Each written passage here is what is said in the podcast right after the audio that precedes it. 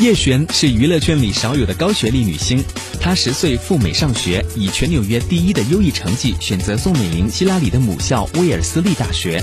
大学期间，叶璇主修政治科学，立志从政，但在一次选美比赛中一举夺冠，进入娱乐圈。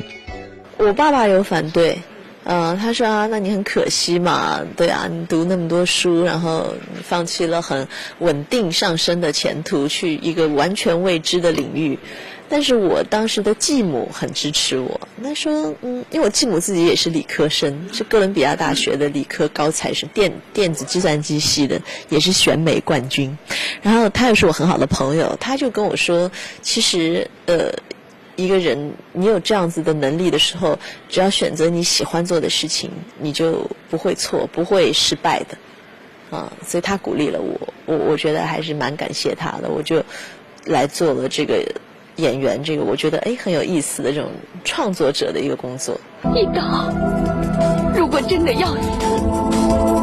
叶璇拥有惊人的作品数量，一直被称为娱乐圈劳模。二零一一年初，叶璇还成立自己的工作室，出品、制片、主演了电视剧《第九个寡妇》，随后又担任雅典娜女神制片人和主演。那么，做老板的叶璇又是什么样的呢？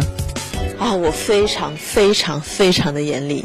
就要求非常的高，呃，但是呢，我的团队就我们一直合作了这三四年都没有变过，制作的团队，哈，就是大家兄弟姐妹们还是在一起，因为结果是好的，他们发现哎，严厉的结果是好的，那那这个严厉是对的，这我一直很相信严师出高徒，就是对，然后。慈母多败儿，这做事也是这个道理啊。就是真正的博大的爱，就是严厉。呃，电视剧经过过去三四年的拼搏，我们终于上市了啊！去年年底上市了，然后已经上了一定的轨道。我觉得电视剧也也挑战到了一定的程度，对我来说可以让他们自行发展一下。我今年应该会开始做电影，我我已经开始筹划制作和投资电影。出道近十六年，叶璇一直努力的在娱乐圈打拼。她遇到过很多困难，曾经负面新闻缠身，被利用炒作宣传。不过，叶璇很少会在公众面前为自己据理力争。她凭借着坚韧的个性，默默化解了一个又一个的难题。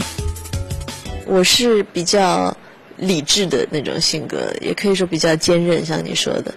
呃，我认为把弱点和伤口给别人看是一种。不负责任的行为，别人为什么有责任来同情你啊？为什么要博取同情呢？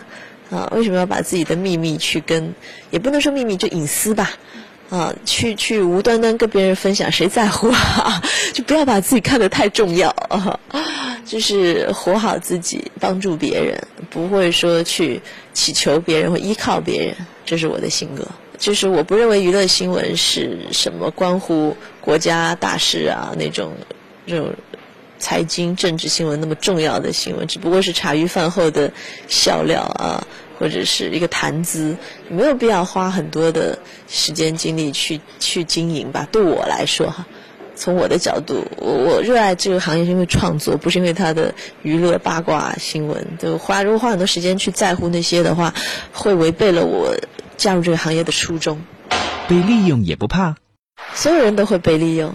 当你被利用的时候，表示你是有价值的啊。当我真正需要知道我是什么样的人，他们知道就可以了啊。这些人一定不是跟我不相干、是都不认识的人。认识我的人知道我是什么人啊。他们左右着我的人生，呃，他们关怀着我的人生，我也关心他们的看法。但是对于陌生人的看法。真的不那么重要。比如说，你说演员是不是要关心观众的看法？那是荧幕前，啊，而且，呃，说实话，演员演的戏并不完全是给观众看的，也是给自己看的。因为真正的创作者，他是引领读者、观众和赏析者的，并不是去逢迎观众的。所以，嗯，当然你必须非常自知，非常知道你在做什么，你才有这个资格去引领别人。否则的话，呃，那也很妄自尊大嘛。叶璇曾经和林峰、吴卓羲、古天乐、李东学等众多男神饰演过情侣，戏里你侬我侬，戏外叶璇却一直没有正式公布恋情。和所有女生一样，叶璇始终对爱情有着美好的憧憬。我觉得调节情绪很好的方法是谈恋爱，就是你遇到就是一个很关心你的男生，然后你也蛮关心他的男生，然后他来安抚你，跟你吃个饭啊，逛个街啊，就是来来来了解你的工作状况啊，而且他又很有智慧的话，能给你解决一些这个困难和挫折的问题，哎。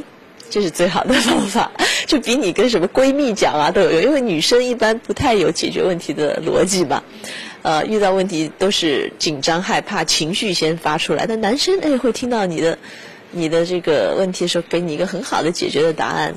那女神喜欢什么样的异性？我喜欢帅，呃，没有，呃，也要帅，对，是真的要帅，然后要跟我有共同语言。